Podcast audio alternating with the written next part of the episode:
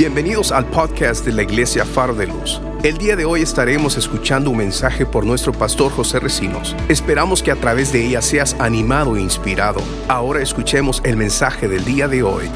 Quiero invitarle a que abra su Biblia en el libro de Job. No sé cuántos de ustedes han leído el libro de Job. Eh, yo lo he leído varias veces y estos últimos eh, dos meses he vuelto a leerlo y, siempre este libro es de grande bendición para todo el creyente que encuentra riqueza espiritual en la palabra de Dios. Amén. Quiero invitarlo ahí en Job capítulo 2 versos del 6 al 10.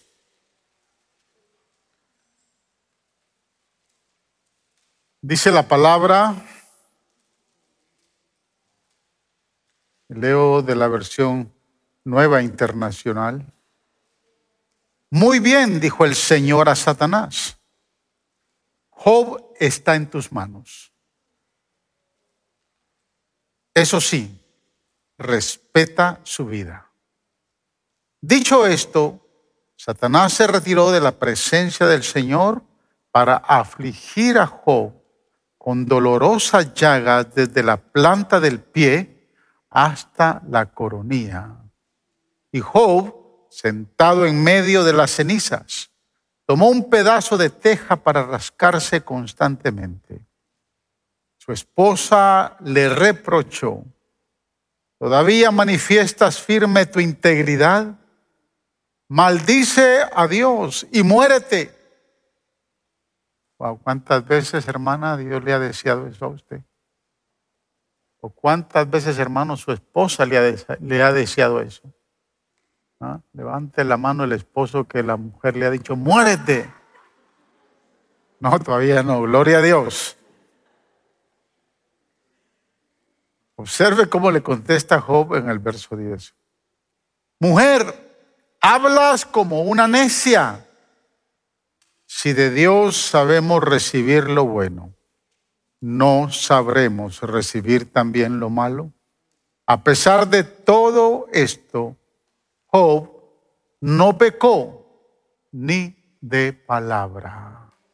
Gracias, oh Dios Todopoderoso, por esta palabra que siempre, Señor, es útil para enriquecer nuestra vida, para edificarnos, para exhortarnos y para consolarnos. Hoy nuestro corazón se abre, nuestro entendimiento quiere recibir tu palabra para poder ser bendecidos, ser fructíferos, Señor, y poder hacer tu voluntad. El propósito de la misma, Señor, es para que nos mantengamos firmes en nuestro caminar contigo, en nuestra relación contigo. Por eso te pido que la hagas próspera y la bendigas en el corazón de cada uno de tus hijos. Que no solo seamos en esta mañana simplemente oidores, sino que seamos hacedores de esta poderosa palabra en el nombre poderoso de Jesús, a quien damos todo honor, toda gloria y toda alabanza. Amén. Alabado sea el Señor. Tome asiento, hermanos.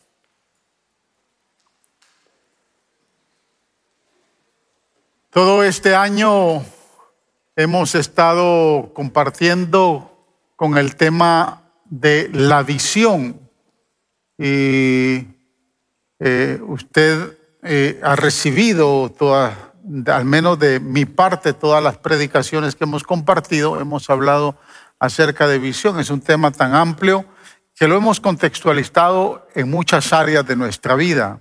Estamos a punto de terminar el año y como dije la semana pasada, vamos a empezar con una nueva temática que es el tema de la presencia de Dios. Y el día 31 le voy a explicar cuáles fueron las razones que Dios me movió para tomar ese tema. Así que lo espero el 31, que es el último servicio del año para recibir el nuevo año. Le pedimos que no se quede en casa, sino que se venga a la casa del Señor.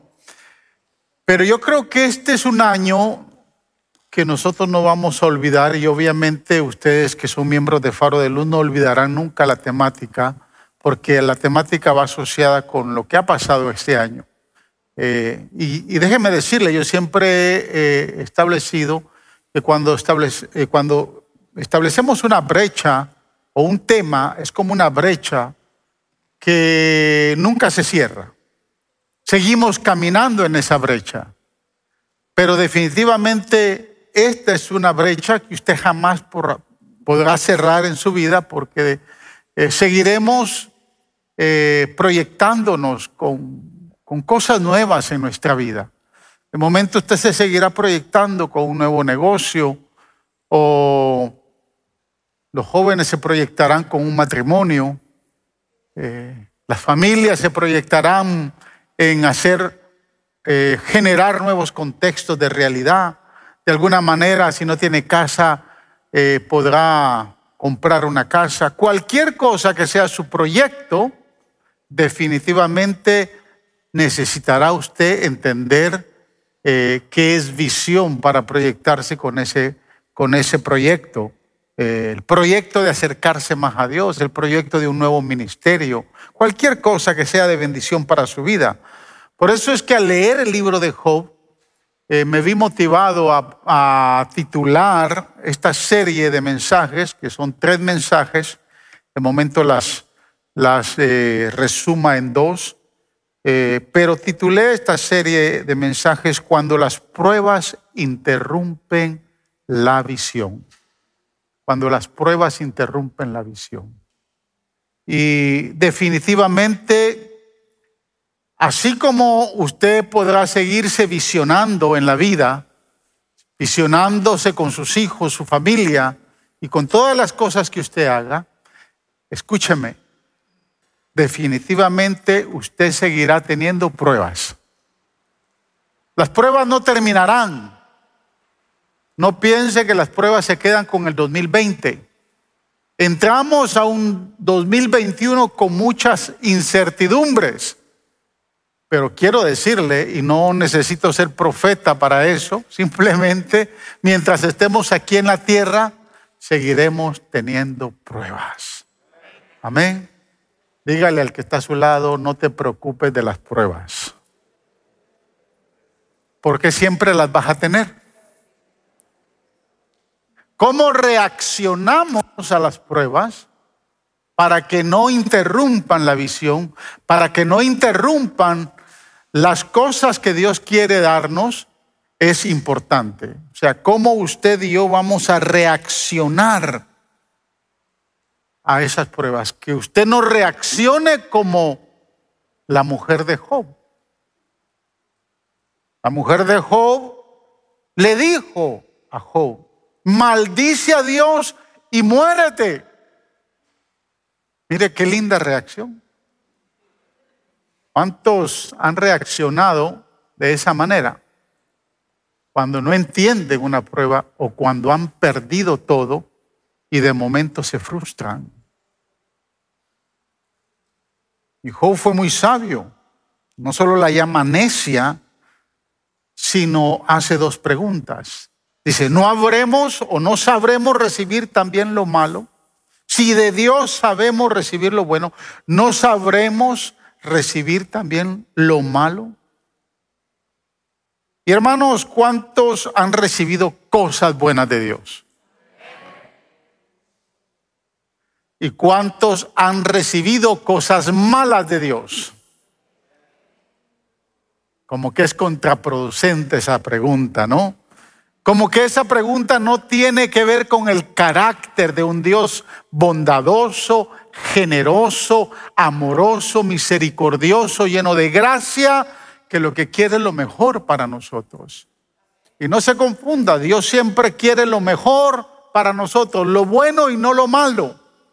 Pero definitivamente, así como en la vida de Job, Dios también va a permitir que en nuestra vida surjan, vengan pruebas, se desarrollen cosas, circunstancias que de momento no las, no las entendemos. Cómo reaccionamos a ellas va a ser muy importante. Pero creo, hermanos, definitivamente que el libro de Job está a punto de revelarnos algunas grandes verdades espirituales que usted y yo necesitamos seguir aprendiendo en la vida que Dios nos ha regalado. Dice la palabra que Dios fue, que Job fue un hombre digno, íntegro. Se le presenta a un hombre sin pecado, un hombre sin defecto moral, inocente, maduro, intachable, justo, perfecto, tranquilo, recto. Parece como que está definiendo a su esposo, hermana. ¿No? Pero la Biblia presenta a Job así. Observe lo que dice el verso 1 del capítulo 1. En la región de Uz había un hombre recto e intachable que temía a Dios y vivía apartado del mal. Este hombre se llamaba Job. Era un hombre virtuoso, era un hombre proveedor de su familia, era un hombre espiritualmente capaz que todos los días hacía sacrificios por sus hijos, por si sus hijos, por si sus hijos habían pecados. Servía fielmente a Dios como sacerdote. Pero todas estas virtudes le presentaron un serio problema. Y un problema, obviamente, que llegó hasta la presencia de Dios porque el orgullo por su integridad se, convirtió en un pecado que aparentemente él no entendía que era pecado y que tendría que afrontar y por lo cual él al final del libro vemos que se arrepiente.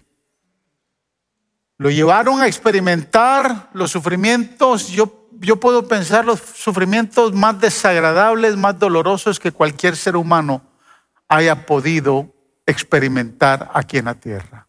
Cuando yo entro en pruebas o las circunstancias se ponen muy difíciles, siempre voy al libro de Job. Porque entiendo que lo que estoy pasando no se compara a lo que pasó este hombre. Así que la próxima vez que usted piense que usted es el único eh, sufriendo solito en el desierto, vaya y lea el libro de Job.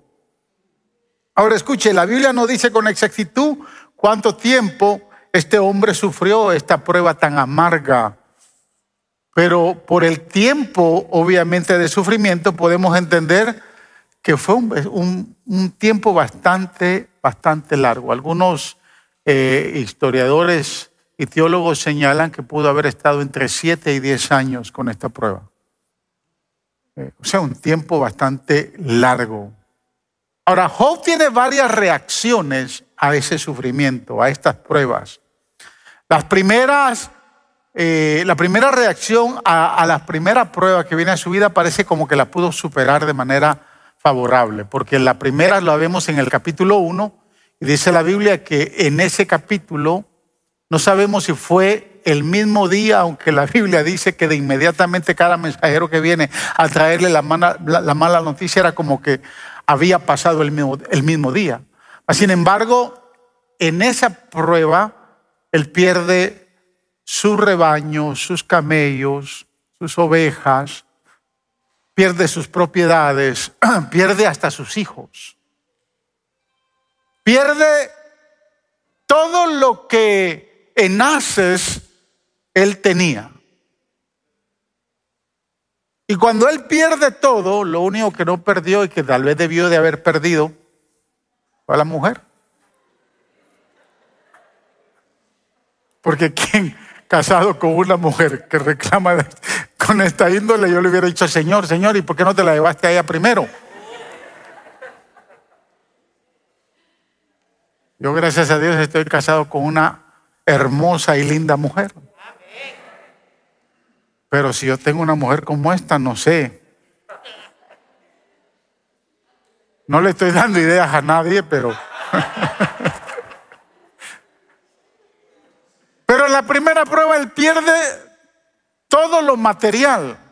Y parece que lo pudo, hermanos, lo pudo sobrepasar muy bien porque dice el verso 21 y 22 del capítulo 1, desnudo salí del vientre de mi madre y desnudo estaré cuando me vaya. El Señor me dio y el Señor me lo ha quitado. Alabado sea el nombre del Señor. Aleluya. A pesar de todo, no pecó. Porque no culpó a Dios. Wow, interesante. Esa fue la primera vez cuando Satanás se va adelante de la presencia de Dios y Dios le dice, ¿has visto a mi buen siervo Job? ¿Cómo él se conduce? Satanás le dice, ¿quién no? Si tiene tu protección, tiene todo.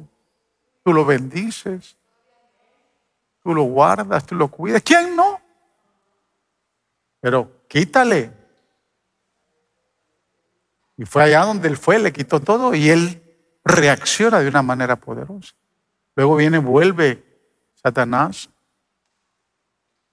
y vuelve a decirle al Señor, o el Señor le dice, mejor dicho, te diste cuenta que a pesar que me instigaste para que él perdiera todo, no perdió su integridad, su fidelidad, su amor por mí. Y Satanás es muy listo, hermano. Se cree que es muy listo, pero no lo es.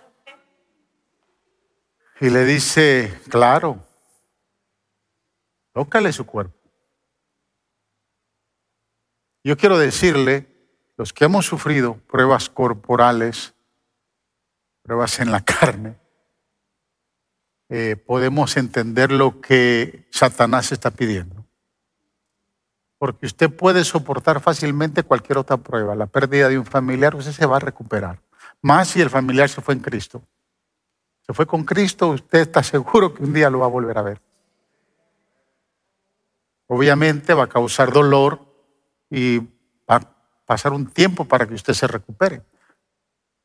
Perdió un negocio, perdió su trabajo, cualquier cosa, financieramente quedó mal, usted se vuelve a recuperar. Pero cuando la enfermedad toca su cuerpo, eso no es fácil de tratar. Es muy difícil reaccionar cuando la enfermedad está ahí y especialmente el continuo dolor o la continua enfermedad como que quiere abrazarlo, quiere cubrirlo y no lo quiere soltar. Y en medio de eso usted está creyendo que Él pagó el precio por nuestras enfermedades, que Él fue herido por nuestras, nuestros pecados, que el castigo de Él de nuestra paz cayó sobre, eh, sobre él y que por sus llagas hemos sido curados. Y usted cree que Dios es, es su sanador. Y usted lo declara y lo confiesa, pero la enfermedad sigue ahí. Los síntomas no se van. Y si la, enfermedad causa un dolor terrible, definitivamente en el caso de Job ya no fue igual, su reacción ya no fue igual. Esa segunda prueba fue una prueba a su propio cuerpo, una enfermedad terrible. Llagas malignas cubrían todo su cuerpo, que le producían dolor insoportable y no solo dolor, le producían un mal olor. ¿Quién soporta esto? En momentos se sintió solo y desamparado, que así como a muchos de nosotros podemos llegar a pensar que Dios nos ha abandonado. Él estaba consciente de que Dios lo escuchaba, pero que Dios no tenía la intención de contestarle. ¿Cuántos se han visto así? Decimos, pensamos y dijimos, Señor, como que hoy tú me estás escuchando. Yo estoy seguro que tú me escuchaste, pero como que no me quieres responder hoy. Y usted no lo entiende. Y tanto fue la frustración de Job que llegó a decir, escuche, él dijo, ¿quién es ese que oscurece el consejo con palabras sin conocimiento? Refiriéndose a Dios. Y más adelante dice, ¿acaso invalidarás mi juicio? ¿Me condenarás a mí para justificarte tú? Wow. Este es que está hablando. En otras palabras, ¿Por qué no me contestas? ¿Por qué guardas silencio en medio de mi sufrimiento? ¿Por qué no me dices lo que yo necesito saber? Y quiero decirle que Job no fue el único, el único que de alguna manera se sintió frustrado, confundido en medio del dolor. Aún el salmista David, ahí en el Salmos 31, versículo 22, declara su reacción frente a la enfermedad, frente al dolor. Y él dijo, en mi confusión llegué a decir, he sido, he sido arrojado de tu presencia. En otras palabras, como que ya no me quieres, como que te olvidaste totalmente de mí y no te importa lo que yo estoy pasando. Y, yo quiero que en esta mañana, hermanos, usted entienda eh, quién es Dios en medio del sufrimiento. ¿Quién es Dios en medio de nuestras pruebas? Y en las pruebas más difíciles que nos tocan nos toca pasar. A cada uno de nosotros, hermanos, en esos momentos de soledad, de intenso dolor, aunque nos hemos sentido tal vez igual que Job, aunque no estemos pasando el mismo sufrimiento, nos hemos sentido desamparados, que a veces no encontramos salida, no encontramos luz en medio del túnel. Y la intención de esta serie de mensajes es que usted entienda las reacciones de Job y por qué Job vivió en medio de su sufrimiento, que yo personalmente creo que si Job reacciona de otra manera, su sufrimiento, su prueba hubiera terminado más rápido. Eh, cuando leí este libro y lo he leído varias veces. Es más, mañana voy a empezar una serie en Casa Luz que viene del verso del capítulo 24 de Job, verso 1. Eh, se lo compartí al pastor Pacheco eh, la semana pasada y él habló un poco de ese verso cuando predicó la semana pasada. Ese verso yo no lo había visto en tantas veces que había leído el libro. Y no es que el verso no estaba ahí, estaba ahí, pero yo no lo había visto. Mañana voy a empezar una serie de, de entender el tiempo en que estamos viviendo. Así que conéctese en, Casa Luz para que usted vea la serie que vamos a empezar. Son tres mensajes que vamos a hablar y nos vamos a, eh, referir a, Noé, eh, a Lot y a otros hombres de Dios en el pasado. Y cuando predicaba la pastora Cristi hoy en la mañana, me, vino una pregunta que la voy a añadir en la, serie que, estamos, eh, que vamos a empezar. Porque muchas veces, hermanos, eh, los animales escuchan más que nosotros. 120 años predicando Noé, si fuera a escribir un libro, le pusiera cuando los humanos no escuchan, los animales son bendecidos. ¿Qué hubiese pasado si en la predicación de Noé por 120 años miles se hubieran convertido? ¿Qué usted cree? ¿A quién elige Dios? a los animales o al ser humano. Yo pienso que Dios, si hubieran habido miles que se convierten, entran al arca. Pudiéramos hacer varias especulaciones. O Dios le dice a Noé, construyete tres, arcas en vez de dos, o en vez de, en vez de una, perdón. Construyete tres, dos para los seres humanos y una para los animales. ¿No? O simplemente después del diluvio el Señor crea más animales. Yo no sé. El problema es que los animales entraron ahí porque los humanos estaban sordos y no escucharon el mensaje. Y es interesante porque el libro de Job nos ofrece grandes experiencias, riqueza espiritual en momentos muy difíciles.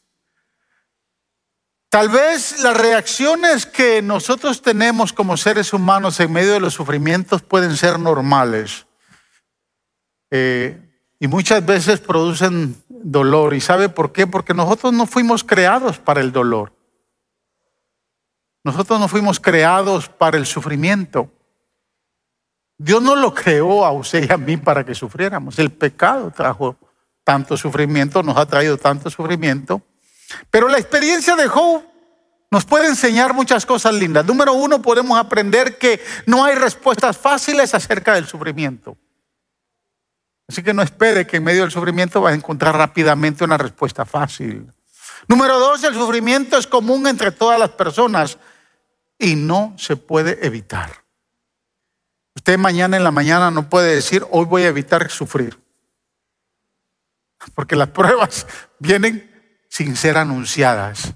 Y si usted no está listo para recibirlas, se va a frustrar. Número tres, Dios le permite a Satanás probar a los rectos por medio del sufrimiento. Si no, pregúntele a Job o pregúntele a Pedro cuando dice arriba, ¿qué quiso decir el Señor cuando le dijo, Pedro, no desmayes porque Satanás ha pedido tu alma para zarandearte?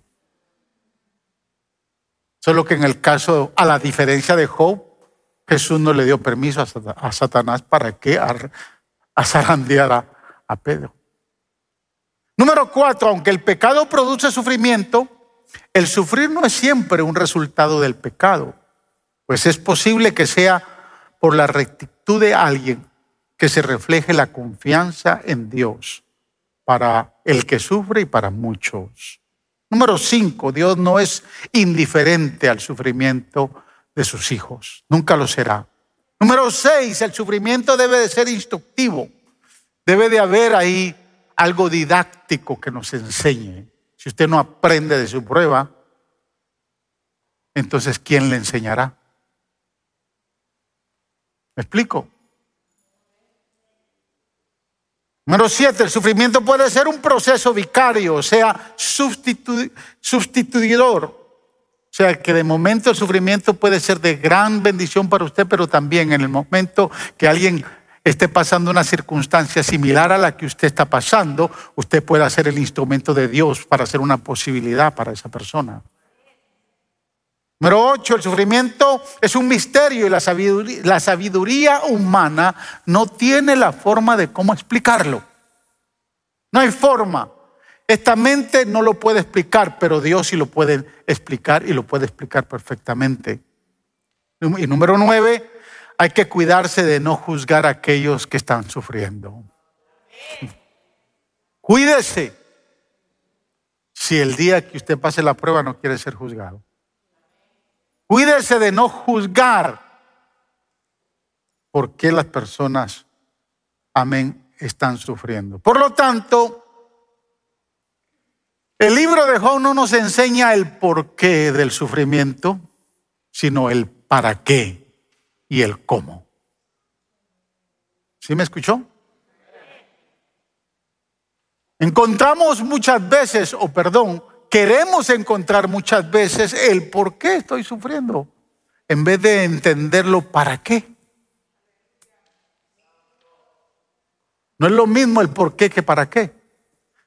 El por qué puede darle muchos resultados, pero el para qué lo va a empoderar y le va a permitir entender lo que Dios ha permitido en su vida. Así que quisiera compartir con ustedes, en estos 28 minutos les di la introducción. Déjenme en los próximos 28 minutos hablarles del contenido del mensaje. Dios siempre va a esperar en medio de un proceso que podamos desarrollar actitudes, hermanos. Las actitudes son aquellas que de momento son las reacciones frente al sufrimiento. En la vida de Job vemos algunas reacciones que obstaculizaron que Job llegara al cumplimiento de su visión simplemente porque él no pudo ver. Y se tomaron, se tomaron 38 capítulos para Dios escuchar, escuche, para Dios escuchar los discursos, todos los discursos que se dan, ocho discursos que se dan, en un debate, que si hubiese sido un debate presidencial, hermanos, hubiese sido poderoso. Job discutiendo con sus amigos El poder del sufrimiento contra el poder de la integridad. Y finalmente, 38 capítulos se toman para que entonces Dios intervenga y empiece a cuestionar a Job para hacerlo entender y finalmente a los amigos no los cuestionó, a los amigos los, les dijo lo que tenían que hacer, pero a Job lo empezó a cuestionar para que él pudiera tener entendimiento de lo que había pasado.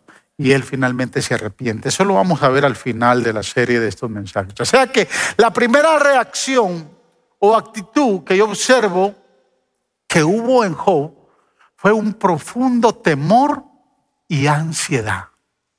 Fue muy profundo el temor y la ansiedad. Observe el verso 3, el verso 25 y 26 del capítulo 3. Mire cómo dice Job. Lo que más temía me sobrevino. Lo que más me asustaba me sucedió.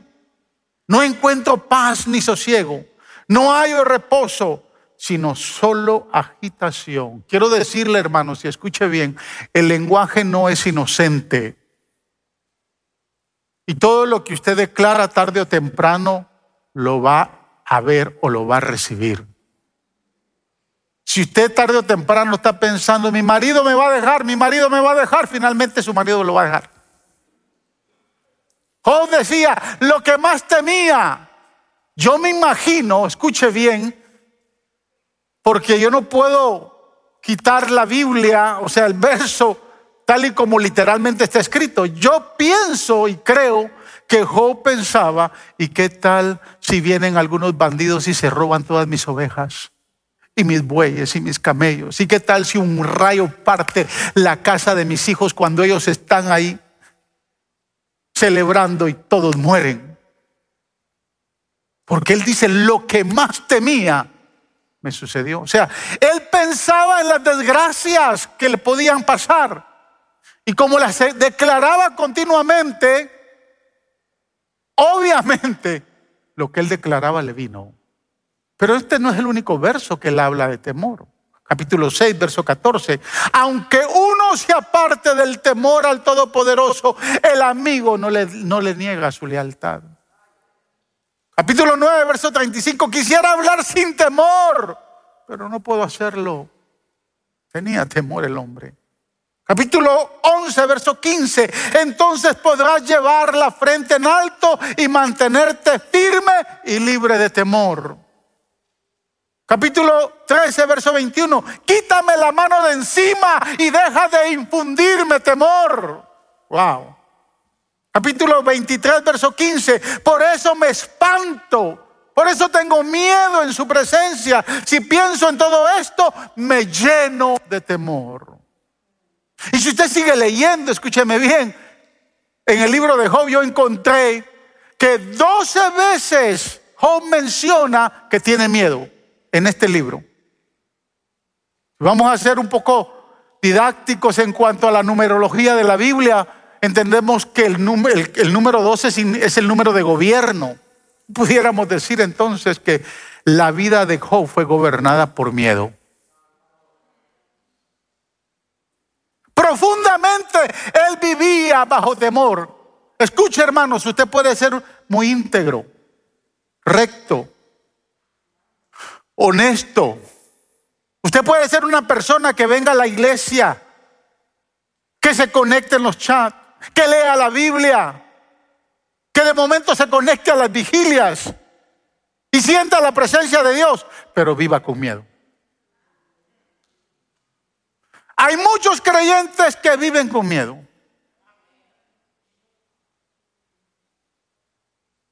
Y cuando la gente vive bajo temor es gobernada por el temor. Cuando entendemos en la vida de Job, entendemos que él su vida estaba gobernada bajo el temor. Quiero, quiero preguntarle algo. Y quiero que sean honestos. ¿Cuántos de los que están aquí, o ustedes que nos están viendo, tienen el mismo nivel de miedo al COVID como cuando empezó la pandemia?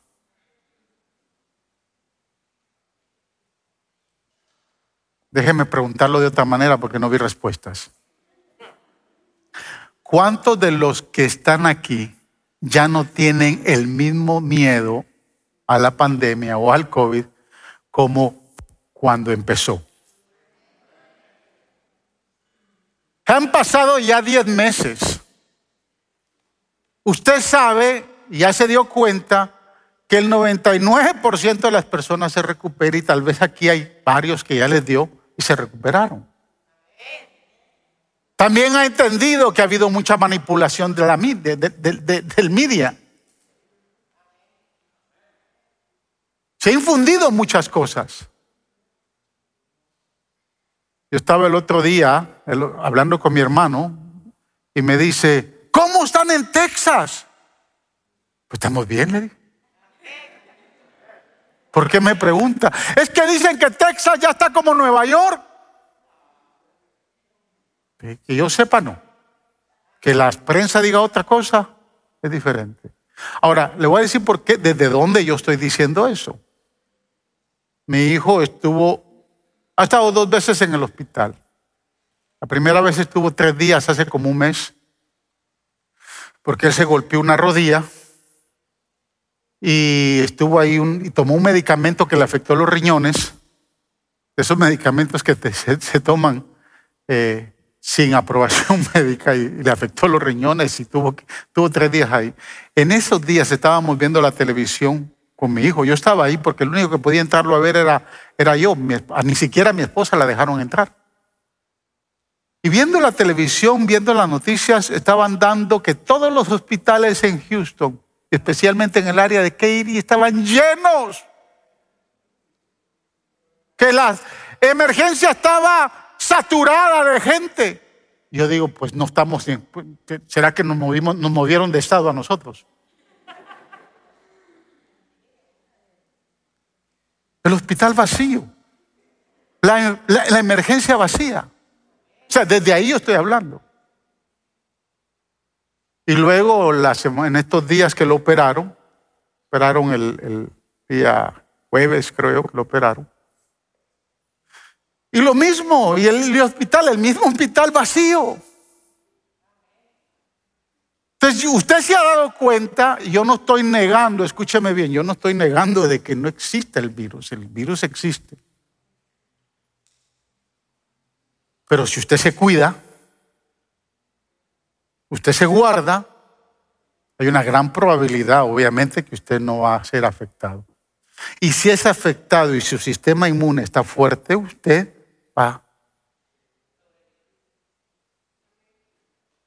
Alguien me puso por ahí, como yo hablo, he estado hablando de visión, me dijo, me pusieron por ahí, no me hables de visión si no tienes visión de vida. Yo le pregunto a usted o al que lo puso qué es lo que está haciendo para poderse proteger. Le voy a decir lo que yo hago. Yo no me dejo de tomar todas las mañanas mis test que van a fortalecer mi sistema inmunológico, mis jugos verdes. O sea, eso yo no lo dejo de tomar. Todas las mañanas, excepto cuando vengo al banco de alimentos, que aquí las hermanas en vez de eso me dan tamal o me dan pupusas. Pero bueno, es un día a la semana.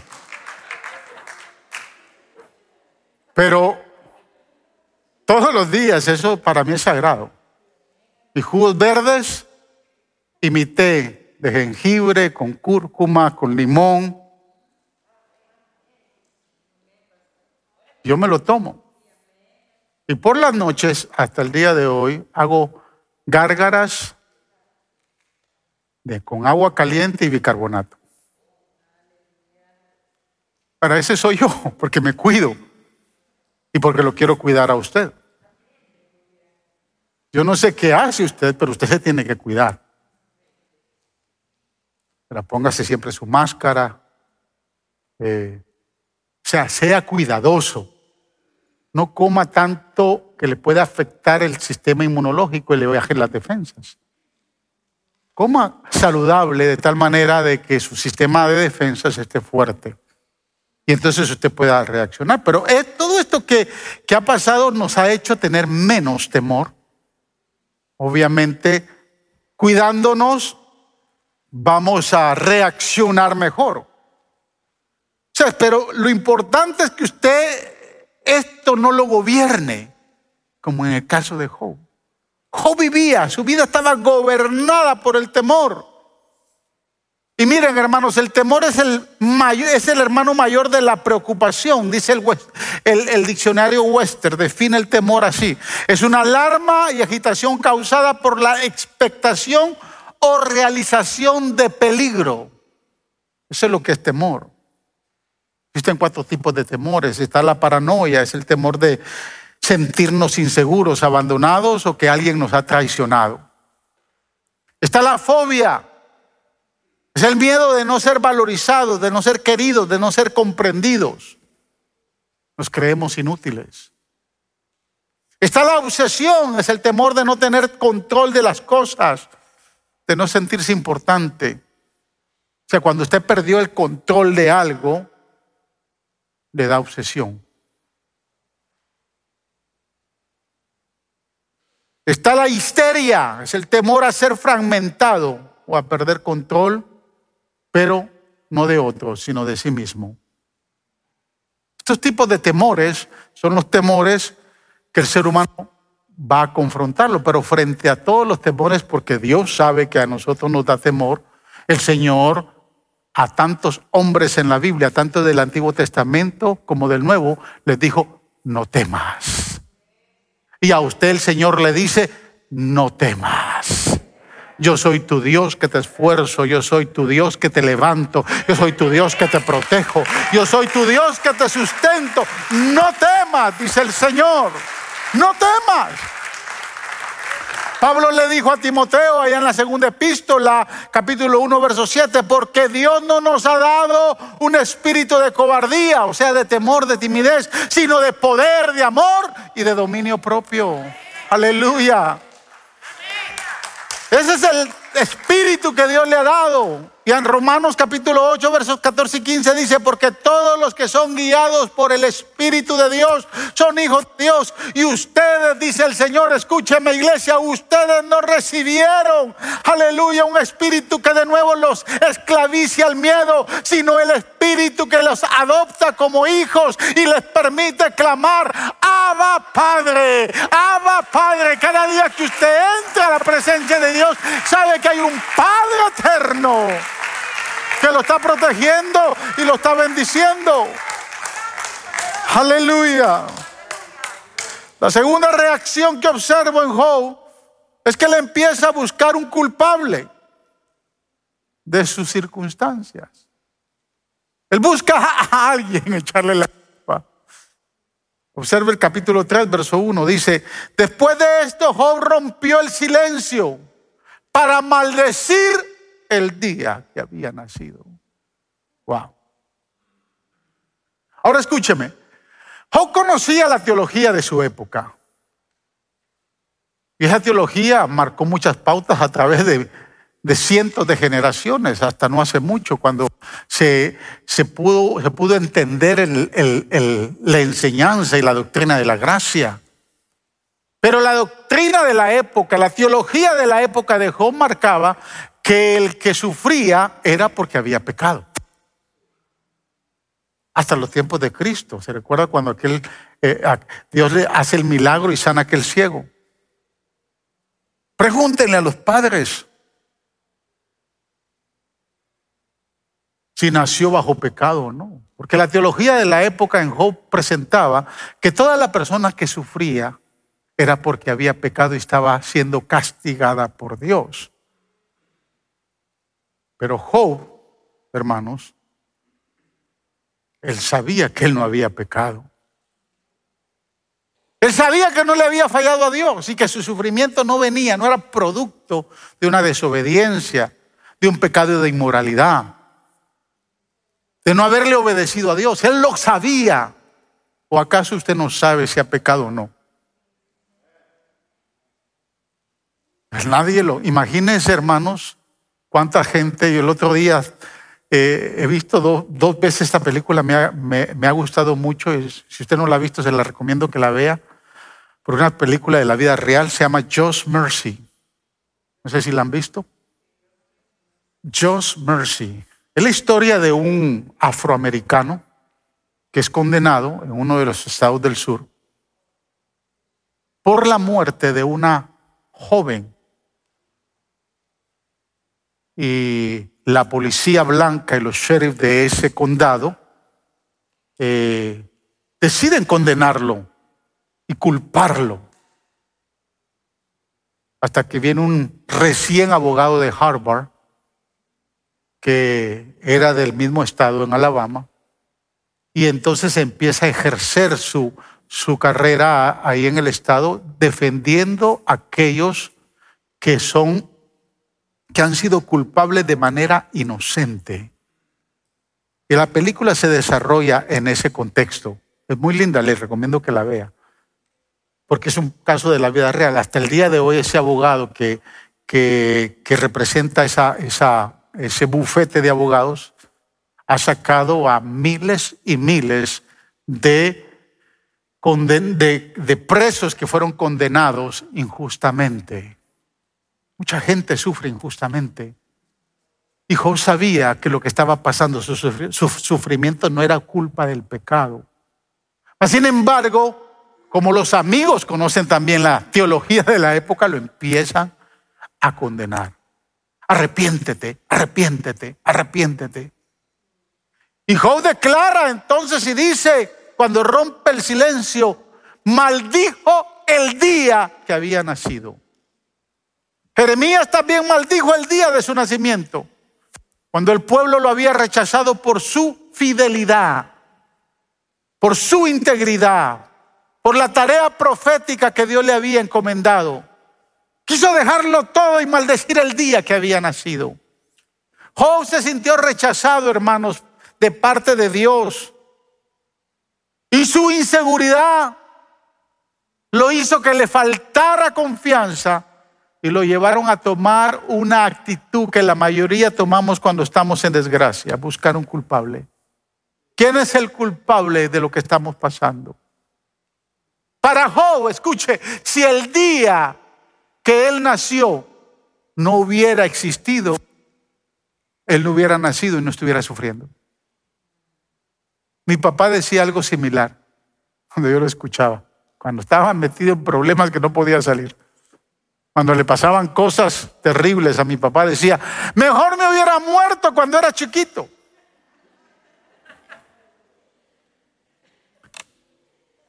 ¿Cuántos han deseado morir en un momento difícil de crisis y se olvidan de tantas bendiciones que han vivido en esta tierra? Y Job decide buscar al culpable. Maldecir su día significaba lamentar las, las miserias de su vida. O sea, era más fácil buscar y culpar su desgracia por el día que él había nacido. Buscar un culpable, hermanos, por nuestro sufrimiento puede ser la salida más fácil para entender el sufrimiento, pero realmente no nos va a resolver el entendimiento del para qué estamos sufriendo. ¿Sí me escuchó? Yo creo que Job hubiera acortado su tiempo de sufrimiento si no hubiese defendido tanto su integridad, si no hubiese defendido tanto lo que él piensa como justicia en su vida en relación a lo que estaba viviendo. Si tan solo él hubiera entendido lo que le dijo Elifaz en su segundo discurso, ahí en el capítulo 4, versículos 17 al 19. Escuche lo que le dice Elifaz. ¿Puede un simple mortal ser más justo que Dios? ¿Puede ser más puro el hombre que su creador? Wow. Pues si Dios no confía en sus propios siervos, escuche bien esto, hermano, y aún a sus ángeles acusa de cometer errores, cuanto más a los que habitan en casas de barro, cimentadas sobre el polvo y expuestos a ser aplastados como polilla. Ahora, cuando yo, cuando yo leo, escúcheme bien, cuando yo leo estos versos y entiendo la conversación que tuvo con Satanás, tengo que entender que, que a la verdad, Job era muy especial ante los ojos de Dios. Porque lo que le está diciendo Elifaz es muy cierto. ¿Puede un simple mortal ser más justo que Dios? ¿Puede ser más puro el hombre que su creador? Ahora, ni Elifaz ni sus otros amigos, ni Job sabían lo que había pasado en el cielo. Ellos no sabían que Dios le había autorizado a Satanás para golpear su cuerpo, para pasarlo por este sufrimiento y por esa prueba. Más adelante, cuando vemos ahí en el capítulo 40, Dios, Dios no valida estas palabras de Elifaz. Y Dios defiende lo, la conversación que tuvo con Satanás.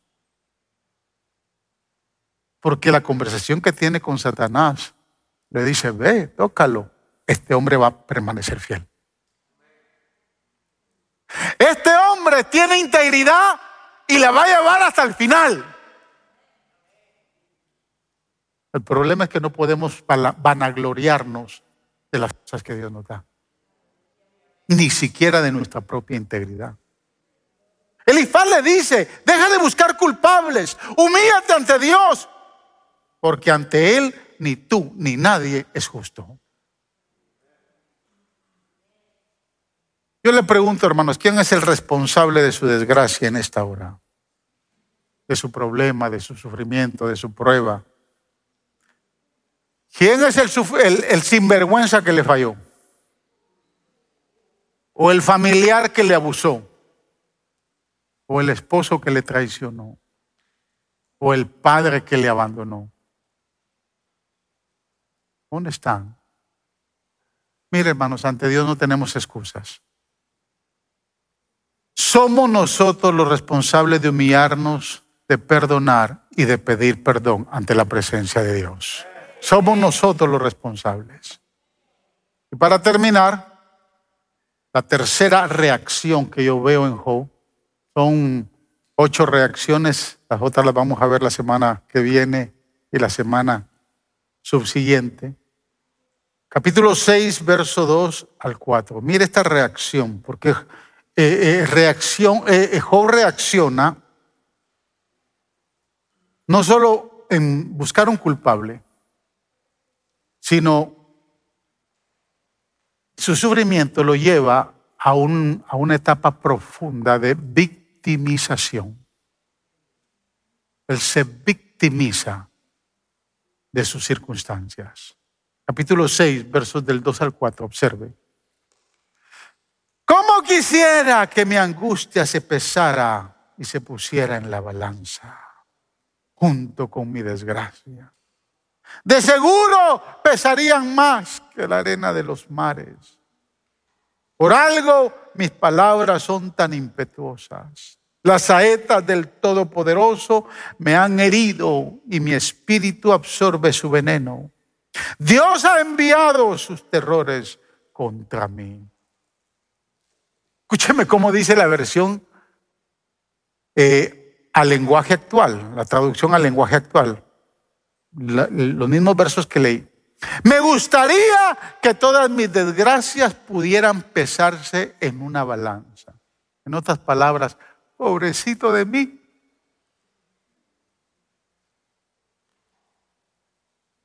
Son tantas que pesarían más que toda la arena del mar.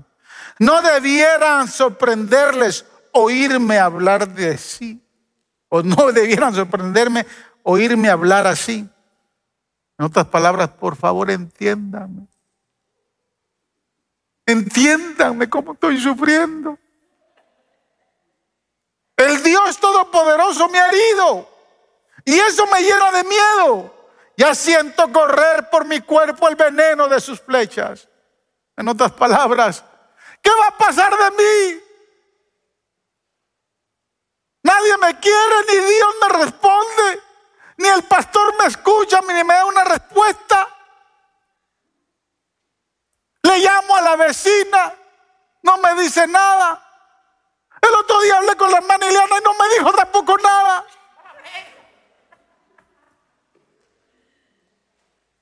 Y ahí en la iglesia tienen un montón de ancianos que no sirven para nada porque ni una palabra de alivio le dan a uno.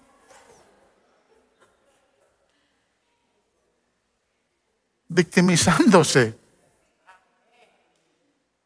Escúchame, hermano. El sufrimiento no se hizo para victimizarnos. El dolor y la prueba no llegan para sentirnos la víctima. Como que soy yo el único.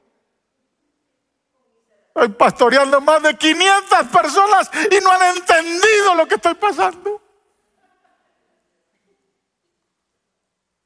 Cada vez que lo veo a uno me da una mala cara y el otro igual. Nadie me entiende, pobrecito el pastor.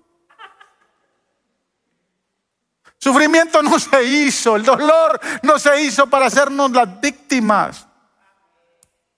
Voy a repetir, repetir, el lenguaje no es inocente. Y este lenguaje de Job lo está victimizando de sus circunstancias. Podemos ser víctimas de una circunstancia muy adversa, muy difícil, que va a producir dolor, que va a producir sufrimiento. Pero lo peor que podemos hacer es victimizarnos de esa circunstancia. Porque esto nos lleva a una vida de conmiseración. Queremos que todo el mundo nos sienta pena. Mire, yo admiro a mi madre. Mamá se quedó sola, yo tenía tres años. Y le digo algo, y yo lo he dicho acá, mamá nunca, yo no sé los problemas que pasaron entre ellos, entre mi papá y ella, nunca, nunca lo supe. Ya de grande mi abuela me contó unas cosas, pero esa fue su verdad. No es que era toda la verdad. Mi abuela me contó unas cosas tremendas, pero yo de mamá nunca supe. Y a mi papá nunca me atreví a preguntarle. Nunca le pregunté, papá, ¿por qué nos dejó? ¿Por qué nos abandonó? ¿Por qué no mandaba plata? ¿Por qué no mandaba dinero? Nunca le pregunté. Sin embargo, yo vi a esa mujer cuando se quedó sola se levantó en pie de guerra. Y dijo, tengo que seguir adelante. Hay un Dios todopoderoso que no me ha desamparado ni me ha dejado hasta el día de hoy. Y aunque nunca vivimos en riqueza, nunca me faltó un par de zapatos, nunca me faltó un estreno para Navidad. Nunca faltó comida en casa. Porque creyó en aquel que no sabe desamparar a nadie. Que no sabe dejar a nadie.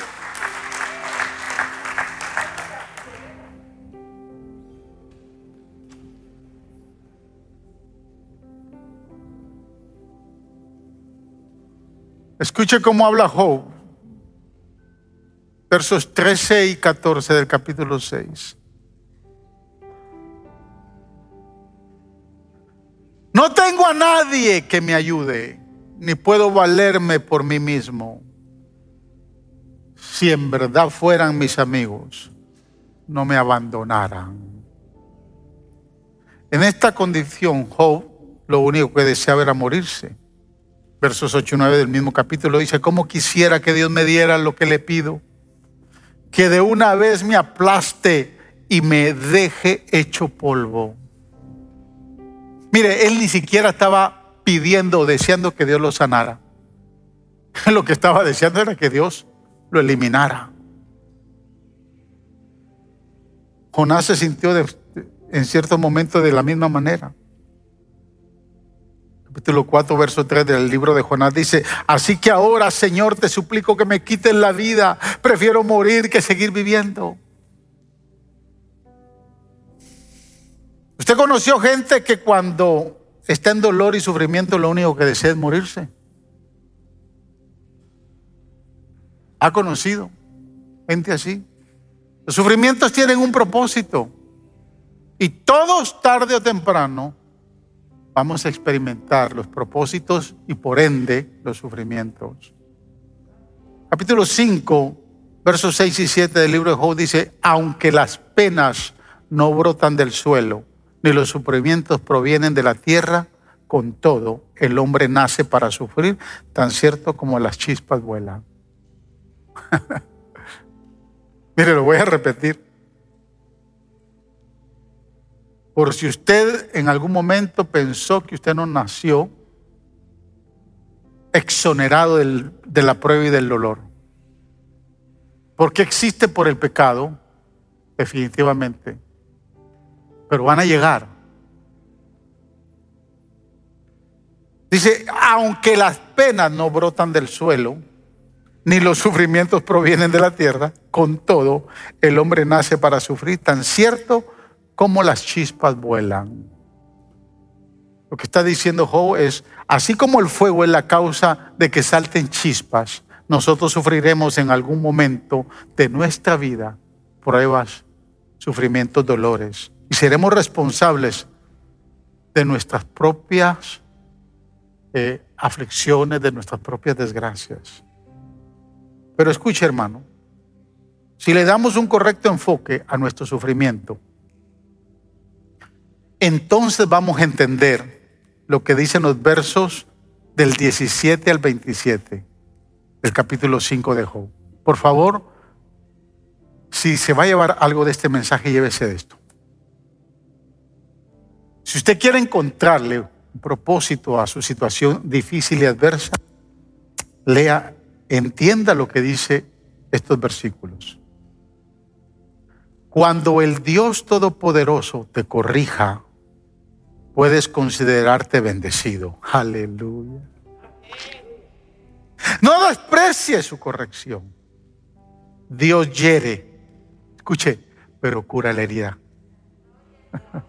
Dios golpea, pero alivia el dolor. Una y otra vez vendrá a ayudarte. Y aunque estés en graves peligros, no dejará que nada te dañe. En tiempo de hambre no dejará que te mueras. En tiempo de guerra no dejará que te maten.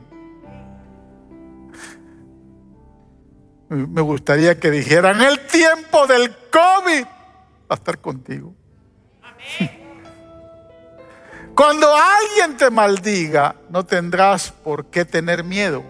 Esa maldición no se cumplirá. Aleluya. Te reirás del hambre y de las calamidades y no tendrás por qué temer a los animales salvajes. Las piedras del campo y las bestias salvajes serán tus mejores amigos.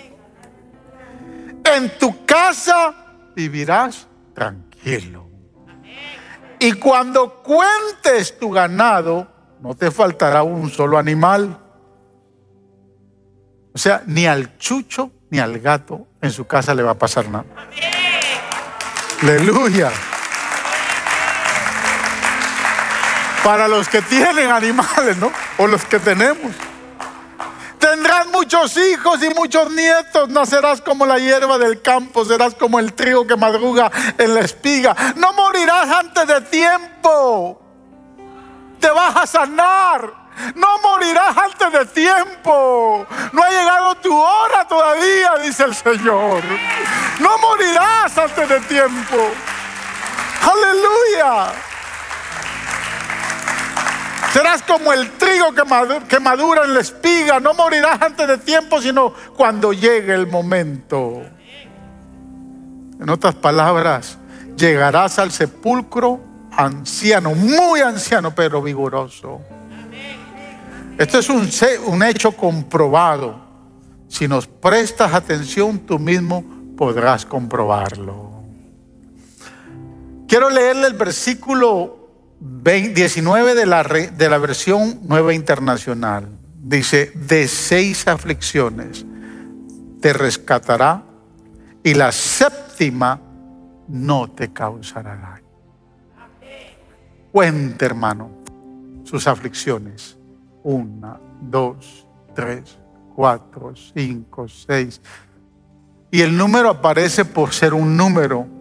Pero si usted lleva más de seis y lleva nueve, y lleva 15, o lleva 50, o lleva 100, o lleva mil aflicciones, ni la última que te llegue te hará daño, dice el Señor. Aleluya, aleluya. Gracias por escuchar el podcast de la Iglesia Faro de Luz. Esperamos que la palabra de hoy haya sido de mucha bendición para tu vida. Te motivamos que te suscribas y que bendigas a alguien compartiendo este mensaje. Te esperamos en la próxima semana.